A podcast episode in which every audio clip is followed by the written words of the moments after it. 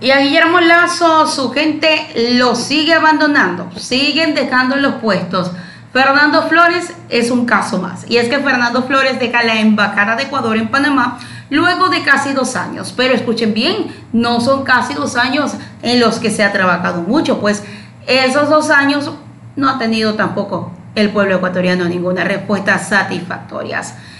Esto entra con el nuevo caso de la ecuatoriana Verónica Ibarra, que ha enfrentado eh, cualquier cantidad de amenazas sin apoyo de la embajada eh, donde estuvo trabajando su agresor. El ex embajador Fernando Flores deja su cargo en medio de este escándalo, en el cual tampoco el gobierno ha hecho nada. En medio de las denuncias por violencia machista contra su consejero, así por también anuncios desmentidos en torno al cierre de la selva del Daire, Flores deja el cargo. A través del decreto ejecutivo 765 del presidente Guillermo Lazo, eh, él agradeció los servicios a Fernando Patricio Flores Vázquez como embajador de la República de Panamá. El exasambleísta de Creo permaneció en este cargo diplomático desde el año 2021 su hijo también fue legislador del bloque y luego de la discusión eh, o de la disolución de la Asamblea Nacional fue nombrado consejero de gobierno. ¿Qué pasó? El pasado 11 de junio, la presentadora de televisión ecuatoriana Verónica Ibarra denunció la violencia a la que supuestamente fue sometida por Enrique Octavio Gómez, su expareja y padre de su bebé recién nacido.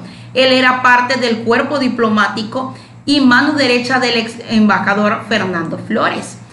Ibarra ha contado a través de varios medios de comunicación, así como de sus redes sociales, que tuvo que escapar del lugar donde vivían junto con su niña y su bebé y su hermana tienen que permanecer en Panamá para responder a demandas interpuestas por su expareja. Ella también comentó que antes de huir de su vivienda le contó lo que vivía a Flores quien no la ayudó por tratarse de un tema de pareja, supuestamente.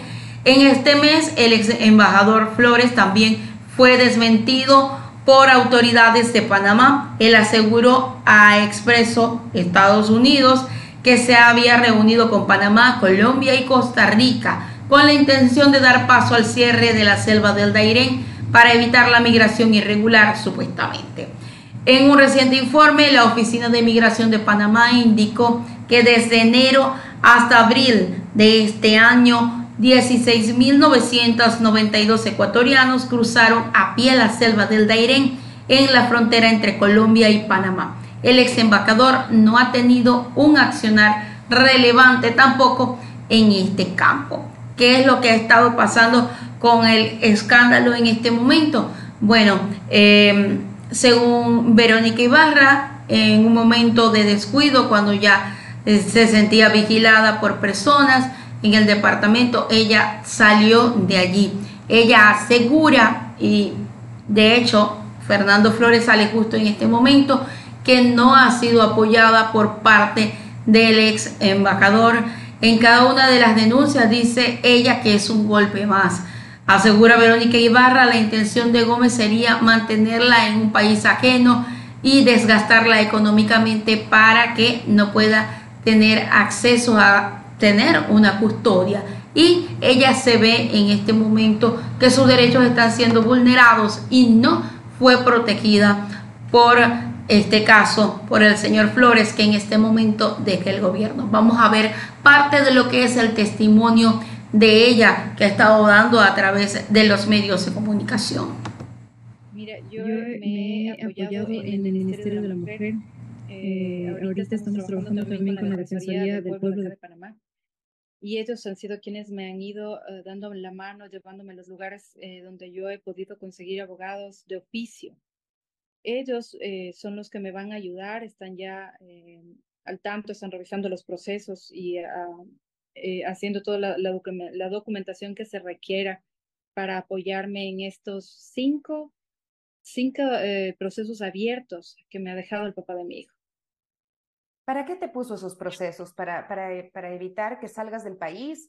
Para, eh, ¿qué, ¿Qué objetivo tiene con esos procesos de lo que te han podido decir tus abogados? y también destacar que existan entidades panameñas que te estén dando la asistencia que no te está dando el Ecuador, pero que de alguna forma reconozcan todo lo que está ocurriendo y te lo pongan en blanco y negro. Esto es un círculo de violencia lo que estás enfrentando. Así es, es un círculo de violencia y cada una de estas denuncias es un golpe más.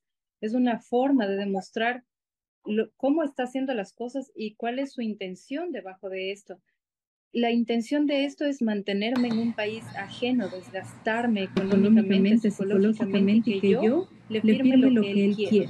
Él, quiere, tener...